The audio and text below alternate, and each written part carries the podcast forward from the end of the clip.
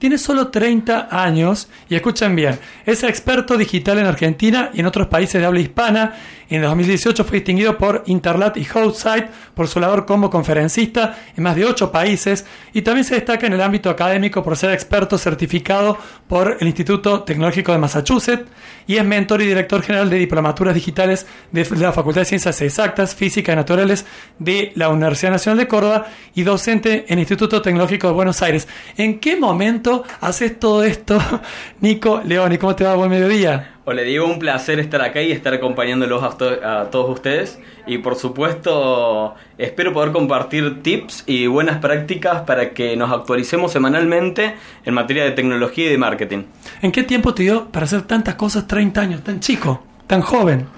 Bueno, la verdad es que eh, terminé el secundario, empecé la universidad y la tecnología, los datos, la información, las estadísticas y la gran cantidad de datos que hay en, la nube, en Internet, me, me, volaron la cabeza y fue ahí donde empecé a estudiar, a aprender un poco más. Y la tecnología evoluciona permanentemente, la información este, va cambiando y va eh, evolucionando permanentemente, entonces estar adaptado, estar atento a los nuevos cambios, al nuevo ritmo y por supuesto, por, supuesto animarse a ir aprendiendo todo el tiempo es fundamental para, para poder entender estos tiempos que corren. Y más como vos decías, a un año del comienzo de la pandemia donde la virtualidad y la tecnología empezaron a jugar un rol súper, súper importante en nuestras vidas, en las vidas de las empresas, en las vidas de los emprendedores, de los comerciantes y, en todos. La tecnología atraviesa sin lugar a duda y hoy más que nunca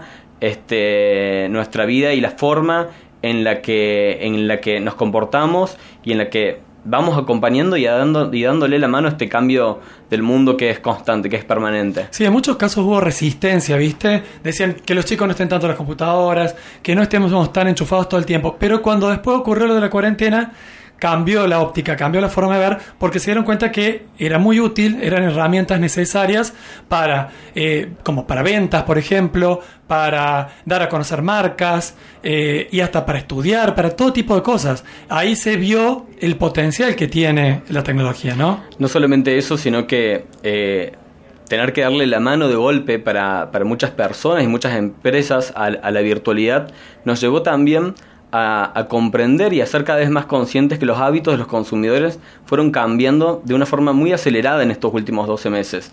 El uso de la tecnología mobile avanzó y se casi cuadruplicó este, y triplicó en otros países en materia de navegabilidad, en materia de utilización de Internet. Las empresas como Mercado Libre en Argentina, como Google, como Twitter, en el mundo entero y empresas de todo tipo tuvieron que adaptarse a esa nueva forma de incorporar procesos y dinámicas de trabajo para ser sustentables en el tiempo.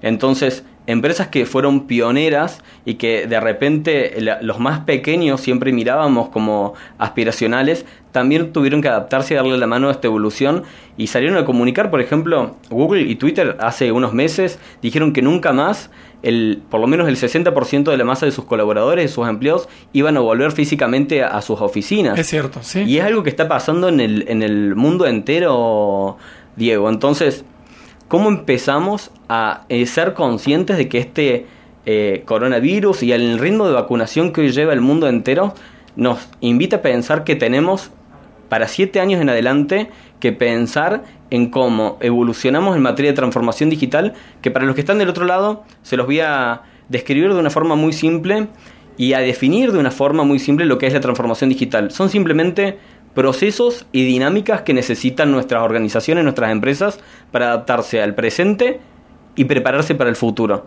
¿Qué necesita tu organización hoy, tu empresa hoy, para adaptarse a la hora y pensar de acá a seis meses, a un año, a dos años. Y esos procesos y dinámicas nos llevan a pensar en algunas cuestiones que son transversales. Número uno, la incorporación de la virtualidad, la incorporación de la tecnología en, nuestros equipos de trabajo. Número dos, entender que la era de la oficina como espacio central ha finalizado. No lo digo yo, lo dice el fundador de Spotify hace un par de semanas este, nos invita a pensar que las personas, los datos y los procesos juegan un rol fundamental al momento de invitarnos a, evolucionar. Totalmente. Normalmente veníamos súper hiper conectados con nuestro smartphone, con nuestro dispositivo móvil y el uso de la tecnología mobile no solamente que se, se ha duplicado y triplicado, como te comenté recién, sino que nos invitó a nosotros, a las empresas, a los empresarios, a los comerciantes, a los emprendedores, a remodelar y readaptar nuestros modelos de negocios. Entender que el consumidor se modificó también en estos 12 meses.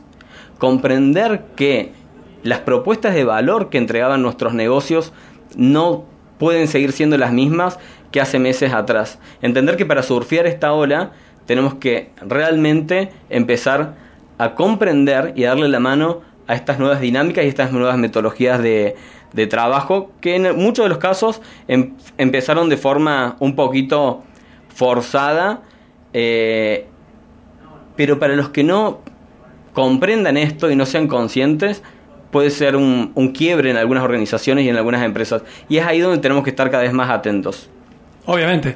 Inclusive muchos eh, comercios chicos eh, tuvieron que, eh, entendieron el potencial que tenían también, porque tal vez lo veían como algo no necesario en este momento, tal vez por el, ajetreo, por el, día a día, y lo veían como algo lejano y tuvieron que adaptarse a, hacer pequeñas estructuras para poder comercializar online durante esta cuarentena. Y eso vino para quedarse. El boom del e-commerce, por ejemplo, Diego, del que vos decís. el, último año el boom del e-commerce fue sorprendente no solamente en Argentina, sino a nivel mundial. La cantidad de personas que se animaron a hacer una compra por primera vez a través de su dispositivo móvil. A entender de que de alguna u otra forma todos nos convertimos un poquito en coronials, sin discriminar generaciones, sin discriminar edades. Una persona de 20 años, de 30, de 60, de 70, de 80, de 100 o demás por primera vez quizás tuvo que aprender a hacer una compra por internet, utilizar tecnología, como vos dijiste al comienzo de esta columna, empezar por primera vez a utilizar una reunión por Zoom, por Hangout, por Google Meet.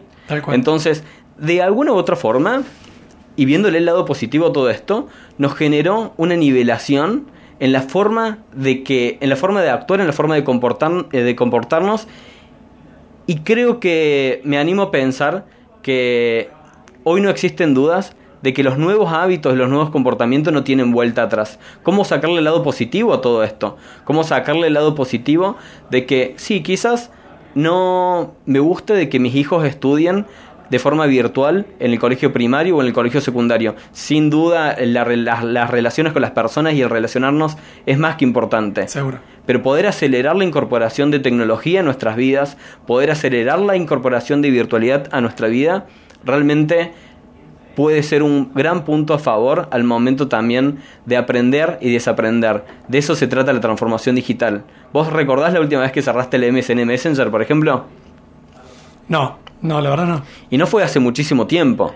Así como no recordás la última vez que cerraste el MSN Messenger o la última vez que usaste quizás algún dispositivo móvil que era muy conocido, la evolución avanza a pasos agigantados. Bueno, yo tenía el BlackBerry, que en su momento era como de lujo, lo tenía poca gente, y ahí tenías algunas redes sociales incluidas.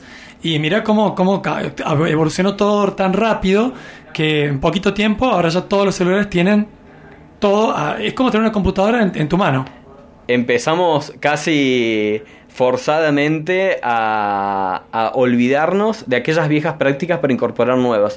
De eso simplemente se trata la evolución y lo que nos invita es a pensar en dónde podemos adaptarnos y ser flexibles mucho más rápido. Y por supuesto, para todos los que tienen una empresa, para todos los que tienen un negocio, para todos los que tienen un comercio, entender y ser conscientes de que remodelar su negocio, remodelar su, su comercio, que en términos simples sería volver a pensar si toda la estructura que tengo hoy en mi empresa, en mi negocio, tiene que seguir siendo la misma. Si esa estrategia tiene que seguir siendo igual, si esos vectores que antes consideraba importantes hoy siguen siéndolo y si esa propuesta de valor que antes tenía en mi organización hoy sigue siendo la misma. Adaptar y abrazar la tecnología, sin lugar a duda, va a ser el, camino a seguir de acá para adelante. Los máximos referentes mundiales están hablando de esto y se dice, hay estudios que dicen que esta pandemia y el ritmo de vacunación que, estamos atravesando, no solamente en Argentina, sino en el mundo entero, nos invita a pensar que tenemos para siete años más lo dicen consultoras súper especializadas. Entonces, ¿estamos preparados para siete años más o vamos a morirnos en el intento esperando que el mundo vuelva a ser el del 2019. Grave error. Es ahí donde tenemos una pequeña alerta para repensar en cómo todo esto que aprendimos en estos 12 meses, aprovechando de que esta semana se cumple un año en Argentina del, del aislamiento social preventivo y obligatorio, donde nos vimos obligados al uso de la virtualidad, al uso de una primera reunión con nuestros compañeros de trabajo por Zoom, nos invita a pensar en cómo nos adaptamos y tomamos lo mejor de todo esto para poder crecer. Seguro, Nico. Eh, la verdad que la, pandemia de coronavirus aceleró la revolución tecnológica sin lugar a dudas. Muchas gracias, quedó clarísimo. Y bueno, bienvenido a este programa, ¿eh? Te esperamos todos los miércoles. Muchas gracias, Diego, y por supuesto un saludo a todos los que están escuchando del otro lado. Bueno, estamos hablando entonces con Nico Leoni, experto digital en Argentina y países de habla hispana. Muchas gracias, Nico, y hasta el miércoles que viene.